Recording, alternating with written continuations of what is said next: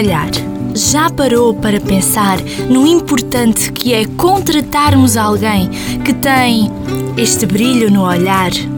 Mas, Bárbara, que brilho é este? É aquele que surge quando falamos do que amamos fazer.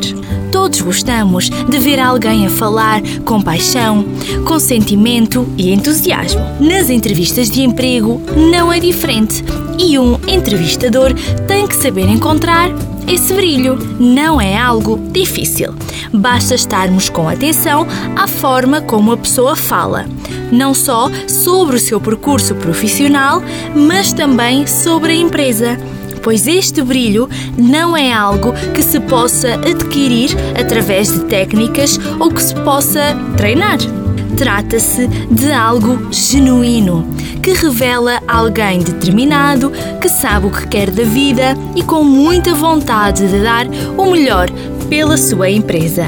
O mesmo não acontece com alguém que, no decorrer da entrevista, tem um olhar perdido olha para o teto, para os cantos da sala, como se estivesse em busca das palavras ou de encontrar escrito a resposta que tem que dar à sua pergunta.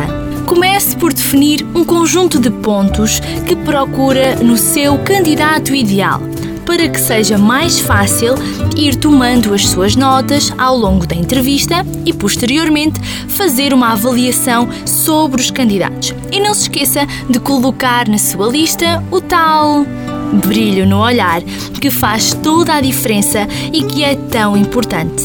Não precisa de cursos académicos ou idiomas e que tantas vezes nos esquecemos.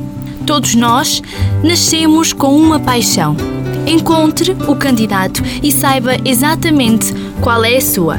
E claro que seja necessária para o bom funcionamento da sua empresa.